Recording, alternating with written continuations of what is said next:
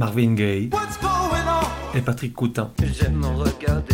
The Blaze et les Sex Pistols. Et Nina Simone, Jungle, Viagra Boys, Karen Dalton, Bertrand Belin, Guadaltejas, Prince, Les Stones, Arcade Fire, Edith Piaf, John Barry, Balthazar, Les Stooges, Toy, Fetoumac. Bref, tout un tas de vieilles gloires, de futures étoiles et d'illustres inconnus. Au-delà des genres et des époques, la voix des sillons, une autre façon d'écouter la musique.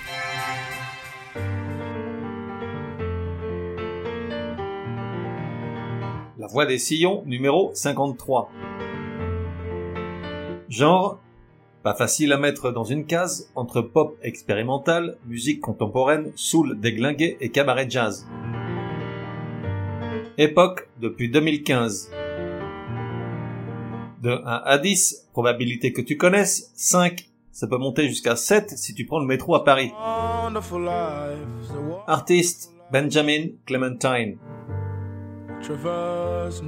Phase 1, écoute bien cet extrait audio. The Emperor has spoken. House Atreides shall immediately take control of Arrakis and serve as its steward. Do you accept? Alors, si tu as reconnu la scène, je te tire mon chapeau et tu as gagné un sillon d'or. Ou alors, t'es qu'un gros tricheur, ça m'étonnerait moins. Et dans ton café, tu mets de l'épice, celle produite par les grands vers des sables de la planète Arrakis. Car oui, il s'agit de la bande sonore du film Dune, dans la version de Denis Villeneuve, sortie l'année dernière. Que je te raconte si toutefois tu ne connais pas l'histoire, honte sur toi. Au début du film, sur la planète Caladan, berceau de la maison Atreide, le duc Leto reçoit en grande pompe une délégation envoyée par l'empereur Padisha Shaddam IV qui fait savoir au duc que dans un élan de magnanimité douteuse, à l'anglaise, l'empereur lui offre de prendre en main la planète Arrakis et l'extraction du fameux épice qui permettent aux navigateurs de guider sans encombre les vaisseaux spatiaux parmi les grands espaces interstellaires. Tout ceci n'est bien entendu qu'un piège afin de précipiter la chute d'une maison de plus en plus influente au sein des maisons majeures de l'Imperium. Bon bref, je te passe les détails, toujours est-il que la délégation déboule d'un vaisseau tout rond, comme une sphère irisée venue de nulle part, et s'avance de façon solennelle face au duc Leto, une drôle de troupe vêtue de costumes sidérants de beauté menaçante, le visage parfois caché derrière des casques incroyablement inquiétants, et à la tête de ces drôles de gars, un grand black, héros de l'empereur, héros H-E-R-A-U-T, lit la missive impériale d'une voix puissante et sans fioriture, et, le truc de dingue, il se trouve que le grand black n'est autre que notre artiste du jour, Benjamin Clementine. J'avoue que je ne l'avais pas reconnu lors de la projection du film, mais la scène est disponible sur YouTube et effectivement, il n'y a pas d'erreur, c'est bien notre mandarine. Que faisait-il là? Euh, Est-ce que je sais moi Phase 2. Maintenant, écoute bien cet autre enregistrement.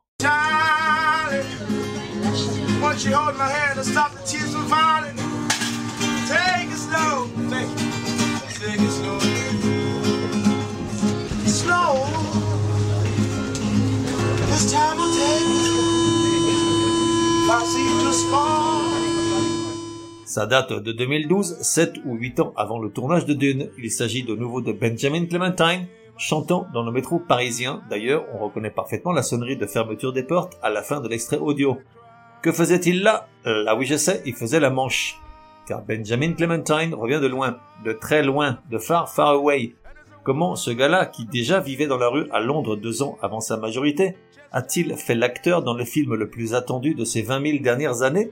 Certes, le facteur chance, sans lequel rien n'est possible, a dû intervenir un certain nombre de fois dans sa vie d'adulte. Pour le reste, il n'a pu compter que sur ses talents et sur une certaine résilience. Petite parenthèse musicale avec son tout premier single, Cornerstone, de 2013.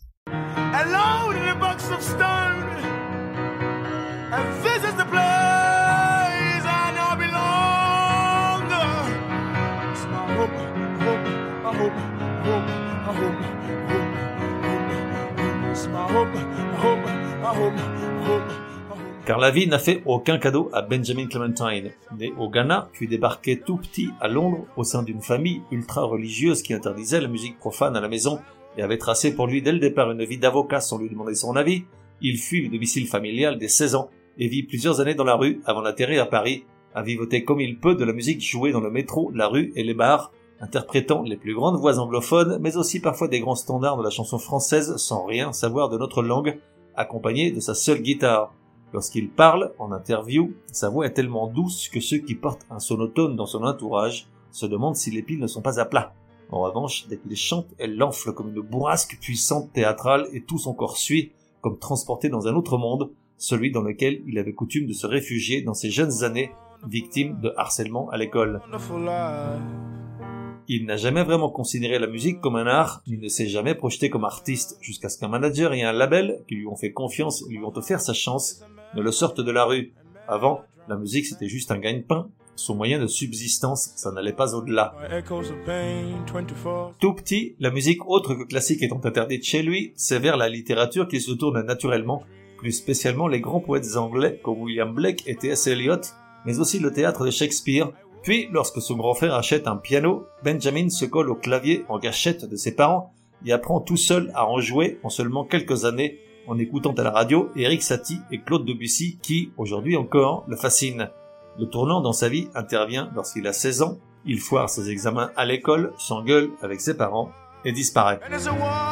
D'abord à Camden Town, le quartier des cultures alternatives et des musiques qu'on n'entend jamais à la radio, puis prend la route et déboule à Paris. Là, il passe des mois à vivre dans la rue, dort où il peut avant de pouvoir enfin se payer un logement, partagé avec dix autres personnes.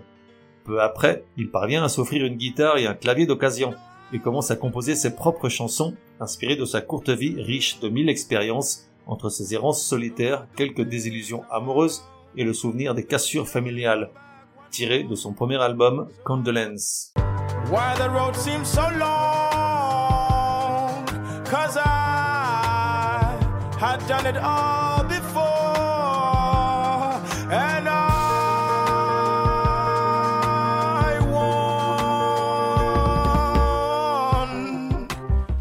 Pendant plusieurs années, il passe ses journées à gonfler son répertoire et ses nuits à se produire dans des petites salles de la capitale, qui se remplissent sur la seule foi d'un écho amplifié par des réseaux sociaux affolés et où la voix tonnante et vibrante de Benjamin Clementine envoûte un public qui, deux heures auparavant, ignorait tout de l'artiste. Sa vie coule ainsi au petit bonheur la chance, toujours à la merci d'une infortune qui pourrait le maintenir éloigné de son gagne-pain. La bonne fée finit enfin par apparaître, en 2011, en le prenant par le bras pour le conduire dans ceux de Lionel Bensemoun. Et tu te dis, c'est qui ce gars-là? Et je te réponds, c'est un drôle de gars, une figure de la fête parisienne, anciennement à la tête du baron, boîte de nuit incontournable s'il en est, Aujourd'hui, entrepreneur écolo qui a ouvert en 2020 un hôtel et sa résidence d'artiste appelée La Folie Barbizon, à seulement 30 minutes de Paris et où toute la décoration provient d'Emmaüs et du Bon Coin, du rechappé, du recyclé, du partagé. Certains diront du typique bobo parisien, mais lui semble sincère dans sa démarche écologique et sa crainte, en sortie de pandémie, de revenir au monde d'avant. À ce titre, il est également connu pour coller sur les SUV, en plein festival de Cannes où il a ses entrées, des stickers où l'on peut lire Grosse voiture, petite bite.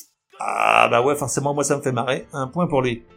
Et donc le gars Ben Semoun tombe sous le charme de notre grand gaillard, à la voix tonitruante, à tel point qu'avec l'aide d'un autre drôle de gars, Mathieu Gazier, il monte un label à la mesure du talent de Benjamin Clementine pour le lancer dans les meilleures conditions. On est en 2012.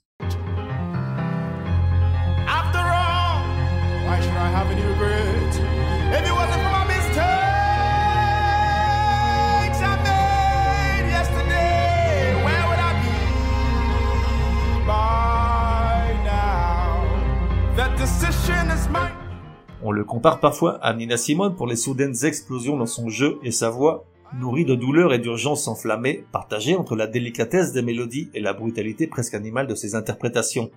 Il dit avoir énormément appris des grands de la chanson française et être un inconditionnel des Léo Ferré, Piaf Brel et Aznavour.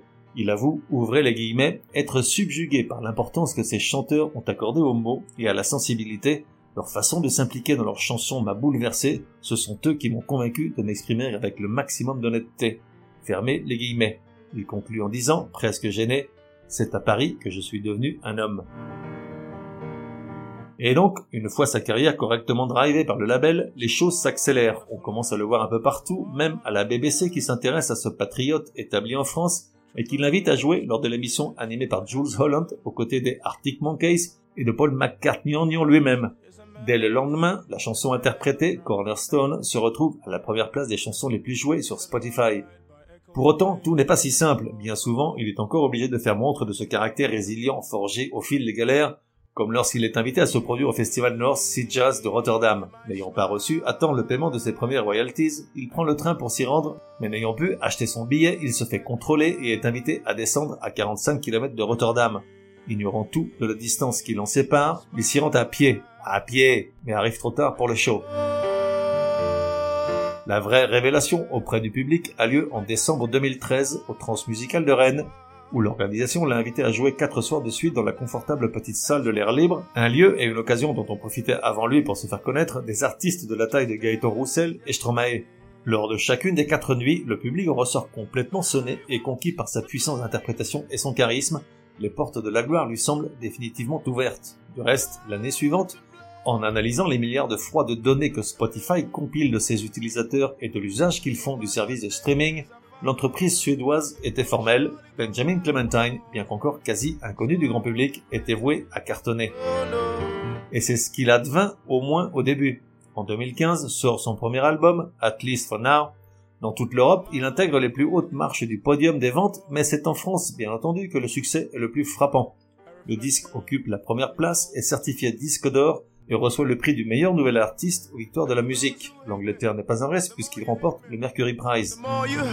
Pourtant, deux ans plus tard, son second album, I Tell a Fly, s'il reçoit des critiques meilleures encore que pour le premier, sort de l'indifférence du public et reste presque confidentiel. Comment expliquer cette soudaine désaffection pour un artiste souvent applaudi à tout rompre seulement deux ans auparavant? Probablement par un certain ressenti de déjà-vu, puisque la recette du disque est la même, des histoires vécues, des traumatismes d'enfance, un jeu au piano d'une grande dextérité et une voix toujours superbe. Et puis, à ceci, il faudrait rajouter une peut-être trop grande solennité dans l'intention et parfois des écarts presque liturgiques et agaçants. Aujourd'hui, sa carrière musicale semble à l'arrêt. Aucune source ne mentionne de troisième album en préparation et rien ne dit que son incursion dans le ciné avec Dune ne soit suivie de nouvelles aventures. Après tout, Benjamin Clementine a le temps Aujourd'hui, il vit en Californie avec la chanteuse Flo Morrissey, dont j'ignore tout, et est papa de deux tout petits. Après tant d'années de vie difficile et précaire, que demander de plus? Et voilà, cet épisode touche à sa fin. Toi qui vis à Paris et prends le métro au quotidien, souviens-toi de l'histoire de Benjamin Clementine. Et lorsque tu verras un type dans ton wagon jouer et chanter, peut-être seras-tu devant un prochain disque d'or. Alors sois indulgent et ne fais pas mine d'avoir un truc très important à lire Écoute-le. Peut-être sera-ce aussi beau que Edmonton, la chanson préférée du gars Benjamin.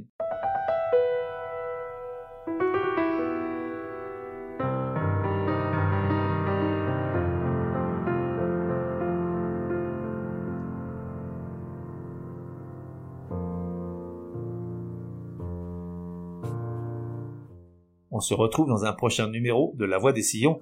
En attendant, café et à la messe. Oh, how swallow is to hunger. As a pigeon to my Trafalgar. In them young boys I should seen the kind of man that could have been. Oh, Home is far from you. You see there from the other side of the horizon. Where that stands a slim chance, even if they knew they've made all the right choices. And so, could you imagine it, how it will feel to be a mother in this part of Barra of a never ending field?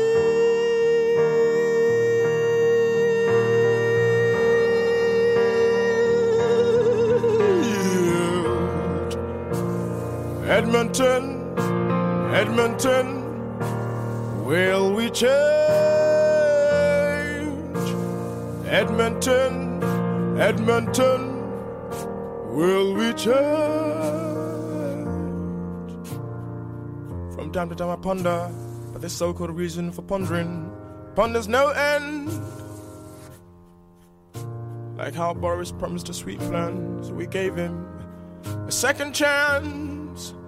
He said, Stand and be headstrong black gigantic living stones. Oh, how whispering is to fall and short as anger to the shutting of a door. John 11 35. Jesus wept and wept and wept. Cause ain't nobody getting up from their sleep and saying, How about we start a new thread? I ain't talking about a revolution, just a simple hello friend will do. I Ain't much of a dude in this part of Barra of never ending field.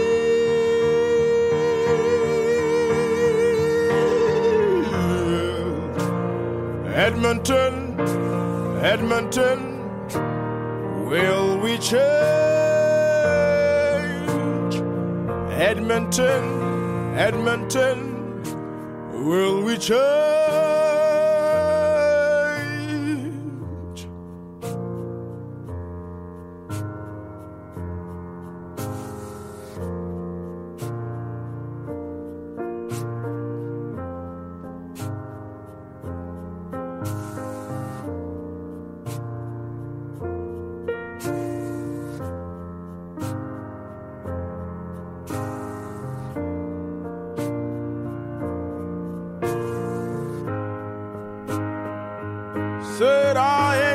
About a revolution, just a simple hello friend will do. Ain't much of a dude in this part of Barra of never ending field.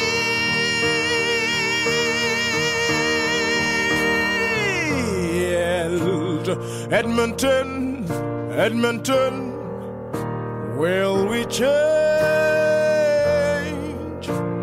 Edmonton, Edmonton, will we change?